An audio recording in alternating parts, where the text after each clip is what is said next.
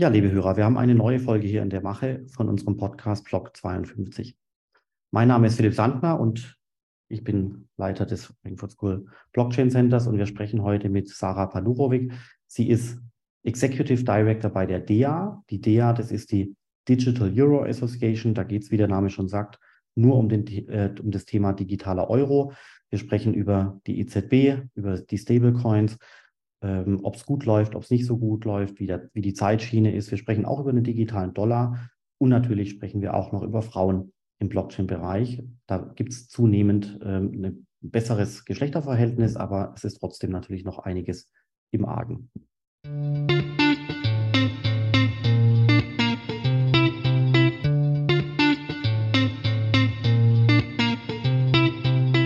Ja, liebe Sarah, ich freue mich, dass wir heute hier uns unterhalten können. Äh, wir haben ja diverse Anknüpfungspunkte, später gleich mehr dazu.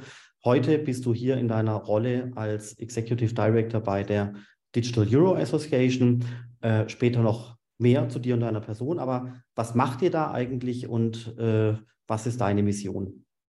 Ja, Philipp, also erstmal herzlichen Dank für die Einladung und dann starten wir direkt mit der DEA, die Digital Euro Association. Dort bin ich ja Executive Directorin und die DEA hatte sich zum Ziel gesetzt, eben als Think Tank eine objektive Stimme zu sein im Markt rund um das ganze Thema Digital Euro. Und das meint natürlich jetzt nicht nur den digitalen Euro der Europäischen Zentralbank, sondern auch alles, was da sonst noch so drunter fallen kann. Also beispielsweise Geschäftsbanken-Token, Stablecoins, ähm, das Regulated Liability Network quasi als Nischenthemen ähm, aber eben auch um den digitalen Euro der Zentralbank, der Europäischen Zentralbank, ähm, geht es bei uns natürlich auch ganz stark jetzt gerade, besonders natürlich dadurch, dass wir hier noch in der Investigation Phase sind und man da eben sehr gut auch die Roadmap der ähm, EZB verfolgen kann, wo man da steht, welche Themen diskutiert werden, beispielsweise das Thema Privacy.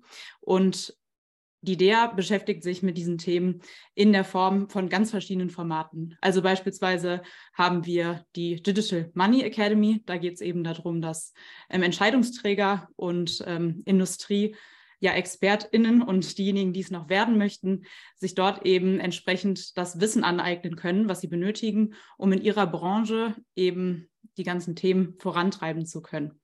Dann laden wir uns auch regelmäßig unsere Experts ein, beispielsweise, um eben über diese Themen aus akademischer Sicht, aber auch eben mit Leuten aus der Industrie ähm, zu unterhalten und das eben auch zusammenzubringen. Denn da finden wir, da gibt es manchmal nicht genug Anknüpfungspunkte, dass man eben sagt, so, hier ist jetzt ein gemeinsamer Tisch, wir sitzen da jetzt alle dran.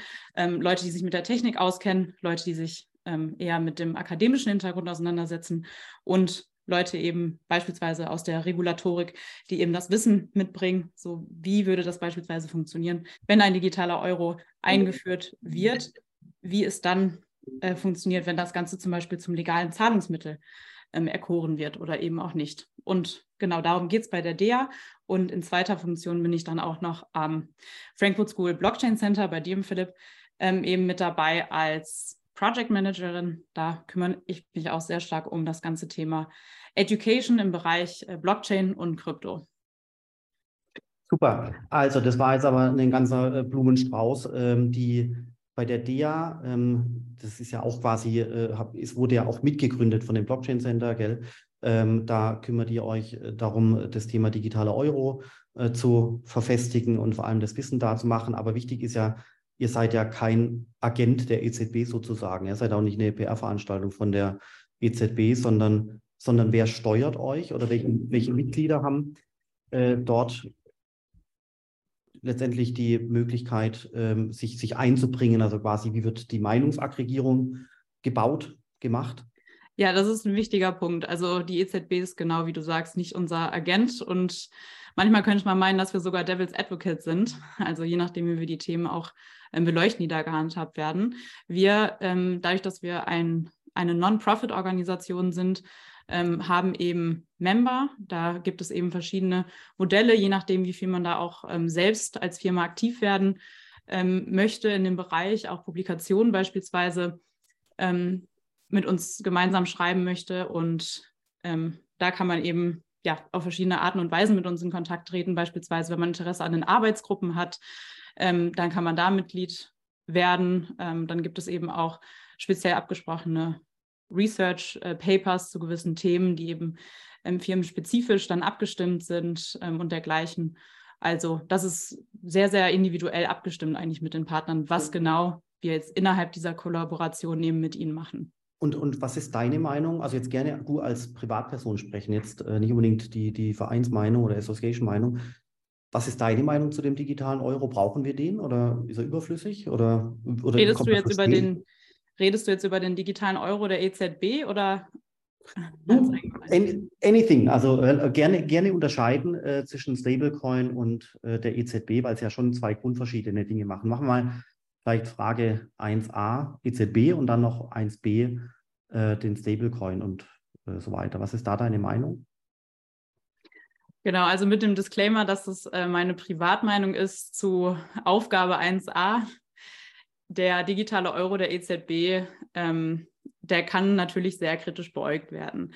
Also wenn man sich die Hintergründe anguckt, dann wird natürlich nach außen hin davon geredet, dass das Ganze für den, äh, für den, für den Endkunden im Endeffekt, also für Privatpersonen, gedacht ist. Wenn man sich jetzt aber im Hintergrund anguckt, was genau passiert, dann wird das Ganze natürlich eher aus europäischer Sicht und geopolitischer Sicht entschieden und vor allem auch auf den Weg gebracht. Was ist jetzt damit konkret gemeint? Also es gibt ja kein Marktversagen beim ganzen Projekt digitaler Euro. Es ist ja nicht so, dass wir Schwierigkeiten hätten, Geld von A nach B zu verschicken. Gut, vielleicht, wenn man jetzt sagt, ins Ausland sieht das Ganze schon etwas schwieriger aus, dann könnte man da durchaus auch zustimmen und sagen, okay, da könnte es zum Beispiel bei den Transaktionsgebühren noch äh, Minderungen geben und äh, da könnte man jetzt sagen, okay, dann entscheide ich mich jetzt eher für den digitalen Euro. Gar keine Frage, das sehe ich, das sehe ich durchaus so. Ja.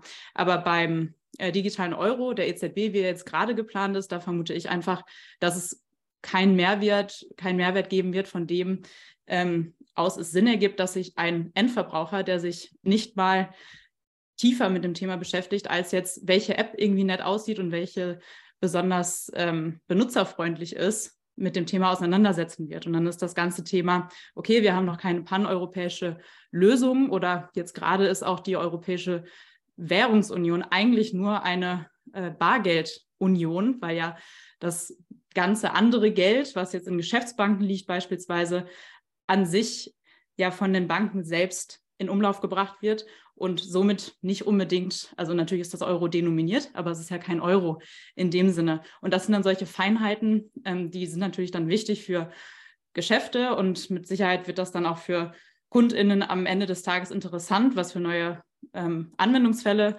es dabei geben wird, wie beispielsweise Pay-per-Use, Geschäftsmodelle und dergleichen.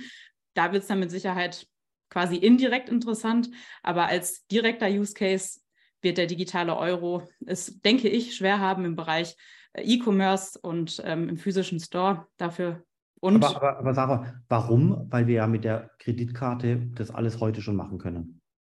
Genau Oder? das. Und die EZB, ähm, die wird sich im Sommer entscheiden, ob sie das Projekt digitaler Euro jetzt an, gehen wird. Was glaubst du, was passiert? Haben die sich schon entschieden oder wird sich tatsächlich noch äh, entschieden? Also ist es wirklich die echte Timeline, die wir kennen oder sind die vielleicht schon weiter oder wollten die sich vielleicht auch noch eine Rückzugsmöglichkeit ähm, schaffen, dass sie möglicherweise das Projekt absagen aus irgendwelchen Gründen? Das ist eine super Frage. Ich vermute, äh, dass da natürlich interne Timelines äh, schon näher am Geschehen sind als das, was wir jetzt äh, mitbekommen, Philipp. Also gar keine Frage. Ähm, ich glaube aber wirklich, dass es noch nicht 100 Prozent sicher ist, dadurch, dass so viele Akteure da jetzt auch mit bei sind. Also was gibt es da nicht alles? Da gibt es jetzt die äh, MAC, dann wird die European äh, Payments Initiative dann noch mit an Bord geholt. Ähm, EZB intern äh, gibt es ja auch noch Teams, die daran arbeiten. Also ich glaube, das ist äh, sehr komplex, das alles voreinander zu bekommen. Die ganze Regulatorik steht, wie gesagt, ja auch noch offen. Also ich, ich vermute, ähm, dass die Entscheidung positiv ausfallen wird, aber dass ähm, das quasi kein glasklares Ja ist, sondern mit sehr vielen offenen Fragen äh, verbunden ist, die dann danach noch geklärt werden müssen. Okay, und jetzt zu dem zweiten Teil der Frage Stablecoins. Genau, das war ja 1b, hatten wir so aufgeteilt. Und äh, Stablecoins, also da muss man natürlich auch quasi jetzt ähm, 1b ähm, römisch 1 und 2 unterteilen. Und zwar die aktuelle Lage der Stablecoins, also der, der Euro-Stablecoins, um genau zu sein. Und in zweiter Linie ähm, dann quasi die Zukunft, was dann möglich wird. Sprich, ab äh, dem Punkt, ab dem die Mika-Regulierung dann auch in Kraft tritt, was ja dann in 2024 der Fall ist, wenn alles nach, äh, nach Zeitplan läuft. Und zum ersten Punkt lässt sich natürlich sagen, dass wir jetzt gerade überhaupt kein, kein Stablecoin haben, keinen Euro-denominierten Stablecoin haben, der sich eben gemessen jetzt an der Marktkapitalisierung beispielsweise mit den Dollar-Stablecoins, die es gibt, messen könnte. Gibt es halt einfach nicht, ähm, vor allem auch aus regulatorischen Gründen. Du hast da ja auch ähm, deine Meinung äh, wunderbar zum Papier gebracht oder äh, auf, den, auf den Bildschirm sozusagen zum Thema Euroc, als das Ganze aufgekommen ist. Denn der ähm, Stablecoin von Circle ist das ja, der Euroc, der ist ja quasi nur außerhalb der EU überhaupt zugänglich und somit eben gar nicht für EU-Bürger. Also das muss man sich mal überlegen, was das für ein Setup ist, ja. Und dann römisch 2, also das Thema zukünftig, ähm, die, beziehungsweise die Zukunft von euro-denominierten Stablecoins. Ja, das ist natürlich eine super offene Frage. Ich vermute aber ähm, dadurch, dass wir ja bereits wissen, wie der Mika-Draft aussieht, dass ähm, der Euroraum nicht sonderlich attraktiv ist für Stablecoin-Emittenten und die sich wahrscheinlich eher im Ausland ansiedeln werden und wir dann auch weitere, ja, in Anführungsstrichen, äh, unkonventionelle äh, Setups sehen, wie wir das mittlerweile auch bei Euroc haben. Also da habe ich heute, heute eine Zahl äh, mitbekommen, das ist echt irre. Ich habe die, die Zahl absolut jetzt gar nicht mehr im Kopf, aber anscheinend war letztes Jahr das Transaktionsvolumen in US-Dollar Stablecoin höher als das der ein oder anderen Kreditkartenfirma. Ähm, unglaubliche äh, Zahlungsvolumina im US-Dollar-Raum. Und wir in Europa schauen zu und der Politiker in einer europäischen Hauptstadt sagt sich, Mensch, sind wir froh, dass es keine Stablecoins gibt, weil wir haben Facebook verjagt, weil die ja sich erdreistet hatten, unseres Konzept äh, Libra vorzuschlagen. Das ist ja so die Situation. Das ist dermaßen absurd. Das ist eigentlich kaum zu beschreiben, oder Sarah? Also ich bin jetzt vielleicht ein bisschen freier in dem, was ich sage, als du, äh, weil du ja auch quasi den, äh, die Association äh, vertrittst, ganz klar. Aber ich finde es unglaublich absurd. Genau daran anknüpfend, was ja auch so absurd ist, ist, wenn man sich jetzt mal überlegt, wie jetzt gerade ein Euro-Stablecoin dann funktioniert. Ne? Also genau wie du sagst, diese Skepsis aus dem Euro-Raum sorgt eigentlich nur dafür, dass wir ähm, dieses Geschäft woanders hin verlagern. Also beispielsweise kann man Euroc jetzt schon verwenden, um das äh, als API, als, als Geld-API quasi einzusetzen, weiß ich nicht, bei bei Airbnb oder welche Seite man auch immer man betreibt, ähm, wo man das eben als Means of Payment angibt, damit es eben Euro denominiert ist. Aber dann, was dann passiert, ist, dass es äh, durch Circle quasi in US-Dollar wieder konvertiert wird und das Geschäft eben abwandert, obwohl das Ganze eigentlich ein ja, deutscher oder ein europäischer äh, Konzern ist. Also äh, total verkehrt eigentlich da bin ich mal gespannt, ob sich da vielleicht in Zukunft äh, noch mehr ein Beispiel genommen wird, beispielsweise an der US-Regulatorik, wo das Ganze ja ein bisschen laxer gehandelt wird. Ne?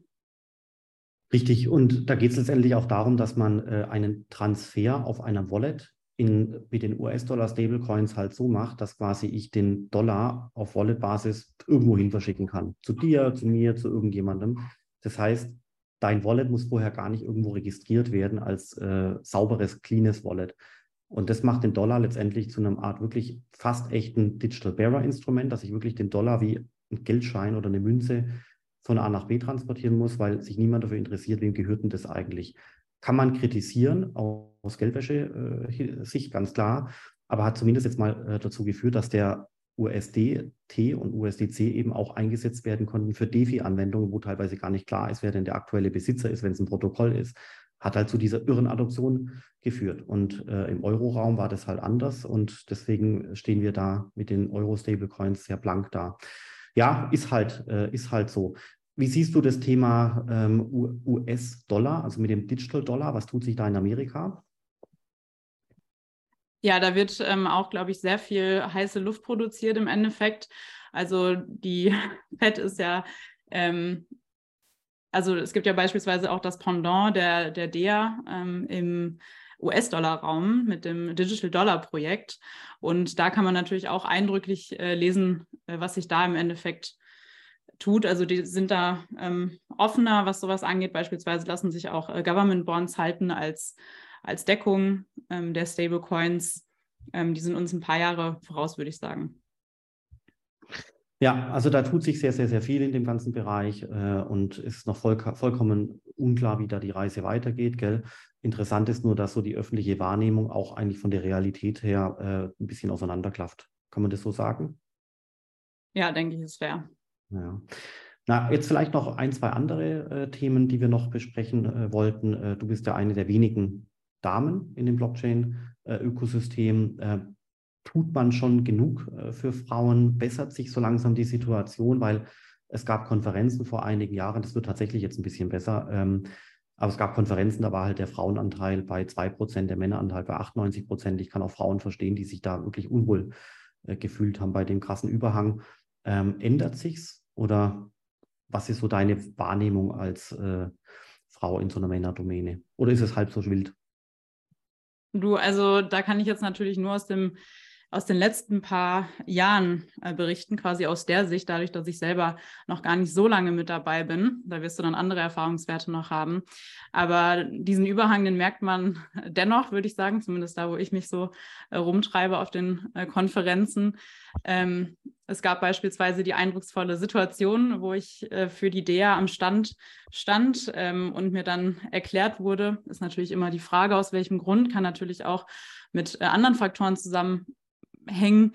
Aber die Frage wird einem ja nie beantwortet, was es im Endeffekt war, ähm, dass mir dann erklärt wurde, was der digitale Euro ist. Ja, jetzt mal die, die, die Wahrscheinlichkeit, dass es einfach Zufall war, rausgenommen, fragt man sich dann natürlich schon, hängt das jetzt äh, mit meinem Geschlecht zusammen oder nicht? Und solche Situationen. Ja, aber, äh, Sarah, du bist zugegebenermaßen auch noch relativ jung. Weißt du, vielleicht erwartet man so viel Sachverstand äh, nicht äh, bei jungen Leuten äh, und denkt immer, ja gut, wenn jemand Ahnung hat, dann muss er mal 50 plus sein. Kann, also kann auch sein. Da gibt's, aber ja, optimal ist es nicht. Und was ist dann passiert? Hast du es ihm dann erklärt oder ihr?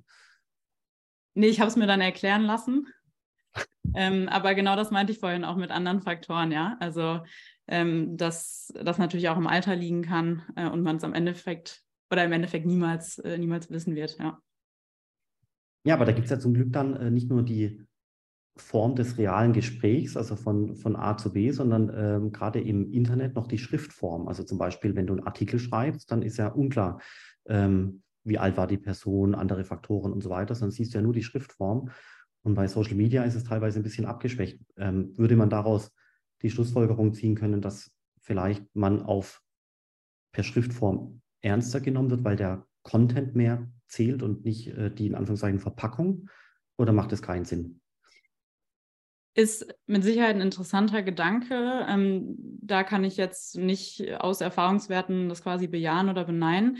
Aber was ich eine interessante, ja, eine, einen interessanten Gedanken finde, ist im Endeffekt das ganze Thema äh, Metaverse. Weil da ist es ja quasi geschlechterfluid oder da spielt es keine Rolle. Ähm, und da wird eben dann oft gesagt, ähm, dass Ungleichheit da überhaupt kein Faktor ist, weil du es quasi gar nicht, gar nicht weißt, ja. Ja, ja, ist eine interessante Sache. Ähm, wie, ähm, aber auch da, äh, man wird sehen, wie das überhaupt kommt und ob der digitale Euro dann im Metaverse diskutiert wird, äh, damit man dort richtig das transportieren kann. Aber wird es ein bisschen besser, wird die Kryptoszene, was das Thema angeht, ähm, so langsam sich ins Positive entwickeln oder, oder siehst du da keine Fortschritte? Also Fortschritte sehe ich auf jeden Fall, ja. Also dass ähm, sich viel Mühe geben, dass mehr Frauen vertreten sind. Ähm, natürlich hängt das auch mit mit politischen ähm, Geschichten zusammen, also beispielsweise, beispielsweise gewissen Quoten.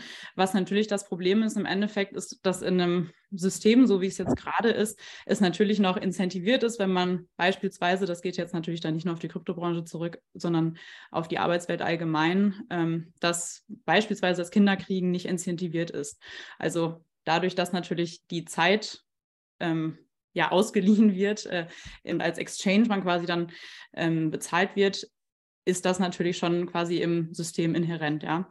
Auch als damals ähm, beziehungsweise nach 69, 69 verheiratete Frauen als geschäftsfähig anerkannt wurden, hat sich natürlich keiner überlegt, so, jetzt gibt es hier einen Crashkurs zum Thema persönliche Finanzen, zum Thema ähm, Unternehmensaufbau, zum Thema Unternehmensführung. Und diese Ungleichheit, die halt da auch immer noch herkommt, die wird natürlich jetzt probiert, ähm, bekämpft zu werden durch verschiedenste äh, Mittel.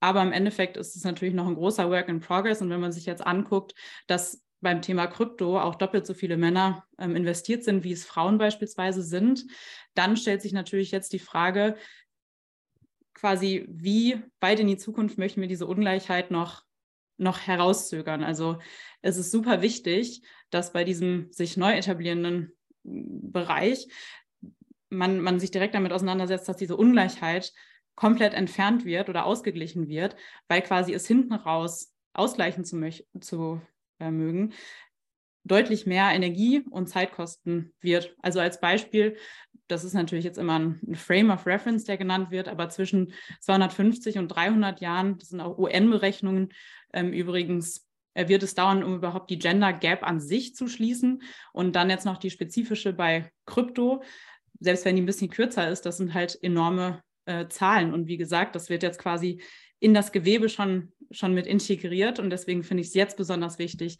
dass man eben diese Maßnahmen einleitet, wie beispielsweise ähm, ja, Bildungsprogramme, wie beispielsweise auch die LT Talents, ähm, was ich eine ganz super Initiative finde in die Richtung. Okay, also finde ich ganz, ganz, ganz spannende Punkte. Ähm, mein Eindruck ist, als Mann jetzt halt zu sagen, dass es schon ein bisschen besser wird. Ähm, die Frage ist aber schon auch, Sarah, warum hast du dich für den Bereich interessiert und viele andere Frauen halt nicht? Also das ist natürlich jetzt dann der, das andere Thema, was man dann auch noch besprechen musste. Also wie, wie bist du denn auf den Kryptobereich äh, gekommen? Im Endeffekt haben mich Finanzen sehr stark interessiert und dann gab es einen Unikurs und der war auch geschlechtertechnisch sehr ausgeglichen eigentlich von den Leuten, die sich dafür interessiert haben. Und dann kam mir das irgendwie gar nicht, dass sich da Frauen ähm, in Anführungsstrichen nicht so für interessieren. Dem ist ja gar nicht so, sondern äh, das ist einfach eine fehlende Repräsentation von, ähm, von Frauen in dem Bereich, äh, die dazu führen und äh, eben bestimmte Stereotypen, dass Frauen sich da generell weniger für interessieren würden. Ähm, ja, und dann bin ich auf, auf Krypto gestoßen, was dann ja quasi ähm, an der Schnittstelle zwischen Finanzen, äh, Krypto und, und äh, Banking äh, liegt und natürlich Digitalisierung und was es da nicht noch alles drum gibt. Also alles sehr männerdominierte äh, Themen. Und ich vermute eben, dass dieses, dieser, dieser Mix aus diesen verschiedenen Bereichen sehr viele Frauen auch abschreckt. Also Technik, Finanzen. Was meintest du noch als Mix? Also was quasi im Pulk ist abschreckend? Banking, je nachdem natürlich, wie man es sieht. Mhm. Regulatorik. Und Regulatorik und das ganze Thema IT, ähm, Kryptographie, also sehr, sehr ja, computational angehaucht auch. Mhm. Ja, das ist schon interessant. Aber dich hat es nicht abgeschreckt. Ähm, warum hat dich, äh, weiß nicht, ob man das überhaupt fragen sollte, warum hat dich Finance äh, interessiert? Also weißt du, warum, äh, warum fandest du das spannend? Ähm, gibt, gibt ja viele Leute, ich bin ja auch an der, an der Uni, ähm, da ist das Geschlechterverhältnis auch in den Finance-Kursen so, dass ein leichter Männerüberhang ist, aber kein, kein extremer. Gute Frage. Aus dem Bauch würde ich sagen, weil mich das Geschäft mit Geld sehr fasziniert hat. Also am Anfang war es einfach nur Interesse da rein, ähm, wie man mit Geld Geld machen kann, weil ich das überhaupt nicht verstanden habe, eben weil mir der VWL-Hintergrund damals noch gefehlt hat ähm, und das dann so ein Aufarbeiten dessen war. Und äh, dann fand ich das eben sehr faszinierend, was dadurch eben für, für Möglichkeiten und äh, Geschäfte auch geschaffen werden können. Okay, aber wenn jetzt, wenn, wenn wir haben jetzt ein paar Punkte genannt, die Frauen offenbar abschrecken, also hier äh, Technik, Kryptographie, Finanzen, Regulatorik, alles Mögliche. Ich meine, der Blockchain-Bereich wird sich ja nicht ändern, also der bleibt ja, wie er ist ähm, also zumindest diese paar Aspekte jetzt von eben. Das heißt, im Umkehrschluss müsste man ja Frauen versuchen, die Begeisterung zu erzeugen für diese Bereiche oder vielleicht auch die, äh, die Angst zu nehmen, dass es halt, weiß ich nicht, doch eine tolle Sache ist. Oder? Und schafft man das oder ist das ein unmögliches Unterfangen? Ich denke schon, dass man das schafft. Ich glaube aber, dass entgegen populärer Meinung das Ganze nicht damit behoben ist, dass man einfach Frauen in Führungspositionen ähm, hebt oder eben nur in die, in die unteren Ebenen. Also das ist ja das nächste Problem bei dem, bei der ja, Ungleichheit in dem Bereich aktuell, dass es quasi nicht nur eine horizontale einen horizontalen Mismatch gibt, sondern eben auch ein ähm, in die Vertikale, also sprich in die Führungsposition, dass dort eben nochmal eine größere Ungleichheit herrscht, als das jetzt ähm, ja eben in diesem horizontalen Bereich nochmal der Fall ist. Und da finde ich eben ganz, ganz wichtig zu betonen, dass es nicht darum geht, ähm, einfach nur zu beteuern als Unternehmen, wie wichtig Gleichstellung ist, sondern dass man das eben auf einem tieferen Level für sich selbst äh, vor allem auch versteht. Das dauert, weiß ich nicht, acht Stunden, zehn Stunden, sich dann adäquates Buch zu, durchzulesen, beispielsweise. Ähm, Invisible Women kann ich da sehr empfehlen. Da geht es eben darum, wie Frauen systematisch vergessen werden, nicht mitgedacht werden und wie das eben auch zu gesundheitlichen Problemen ähm, oder Risiken führen kann. Beispielsweise ähm, Aspirin wurde nur an Männern getestet und wirkt bei Frauen ganz anders. Also die Dosierung ist eine ganz andere. Und da gibt es dann eben auch noch ja, schlimmere Beispiele. Und da denke ich, ist es eben wichtig, diese Zusammenhänge zu verstehen, damit man dann auf institutioneller Ebene wirklich gut erklären kann und das nicht nur quasi ähnlich wie Greenwashing, sowas wie Equal Washing betreibt, sondern das aus Prinzip quasi als, als Core Value oder Secondary Core Value mit in die Vision fast mit reinnimmt, ja. Also da ist schon noch einiges im Argen, das ist schon wichtig. Also wenn man da ähm, auf der anderen Seite, also wir hatten jetzt kürzlich einen Umbau äh, zu Hause, da waren Handwerker da. Ich habe keine einzige Handwerkerin gesehen. Also das ist, äh, ist auch interessant. Also da, ähm, aber da, da scheint es okay zu sein. Also niemand möchte jetzt Handwerkerin sein, wenn es das Wort überhaupt gibt. Also da ist schon einig, geht schon einiges drunter und drüber. Wir können nur versuchen, in unserem kleinen Umkreis äh, möglichst viel äh, zu machen und in dem Blockchain-Bereich, also scheint es besser zu werden. Die Leute, die schon in dem Blockchain-Bereich drin sind, auch viele Männer, die scheinen mir aber mental halbwegs jung geblieben zu sein, sodass dort althergebrachte ähm, Vorurteile oder falsche gesellschaftlichen Prämissen äh, aus alter Vorzeit nicht mehr so transportiert sind. Oder andersrum gesagt, die Leute sind relativ offen im Vergleich zu anderen gesellschaftlichen Domänen, oder? Oder, wo, oder andersrum gesagt, vielleicht Sarah, wurdest du gut aufgenommen sozusagen? Ja, von äh, deine ersten Kontaktleute werden auch Männer gewesen sein. Deswegen frage ich so blöd. Ja, das ist ganz richtig. Also ein Goodie-Bag gibt es noch nicht, aber das wäre vielleicht auch zu viel des Guten. Ähm, ja, also man wird auf jeden Fall äh, mit offenen Armen ähm, empfang, empfangen und ähm, es gibt ja eben auch die Möglichkeiten für diverse äh, Mentoring-Programme. Ähm, man wird auch als Frau auf jeden Fall wahrgenommen. Das kann ich auf jeden Fall sagen. Sehr schön. Ich denke, das war fast schon ein wunderbares äh, Schlusswort, wobei wir noch ein Thema ansprechen wollten, bevor wir enden, und zwar ähm, der Stablecoin, egal ob jetzt der Euro oder Dollar, der läuft ja auf einer technischen Plattform, also zum Beispiel eben Ethereum und ähnliches.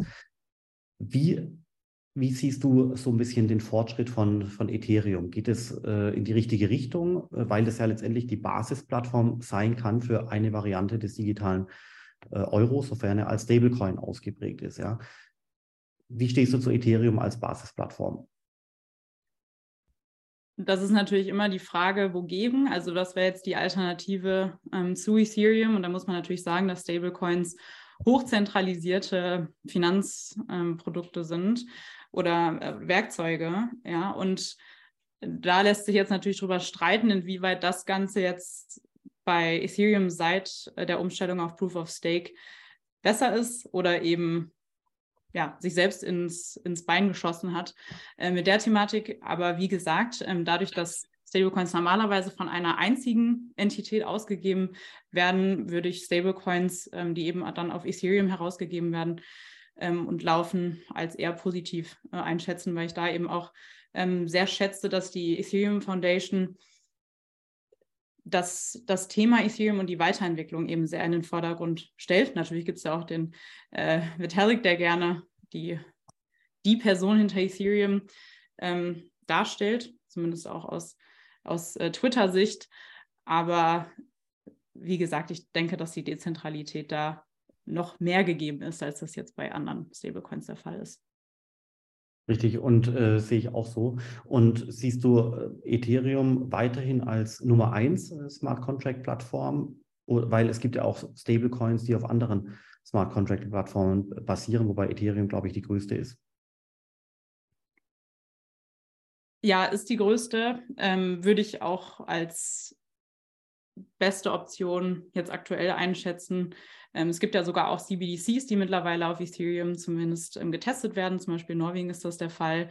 Ähm, ich denke, das ist einfach äh, tried and tested. Da muss man keine Angst vor Downtimes haben. Ich meine, äh, der Merge, der lief ja auch äh, unglaublich smooth ab, muss man ja wirklich äh, sagen. Das war ja aus technischer Sicht eine Höchstleistung, auch wenn es gedauert hat, aber dafür halt äh, gut über die Bühne gegangen ist. Und das äh, sehe ich bei anderen Stablecoin-Plattformen beziehungsweise bei Smart Contract-Plattformen, die eben ja auch Stablecoins imitieren können, ähm, nicht ganz so ähm, wohlwollend, äh, eben basierend auf der Historie.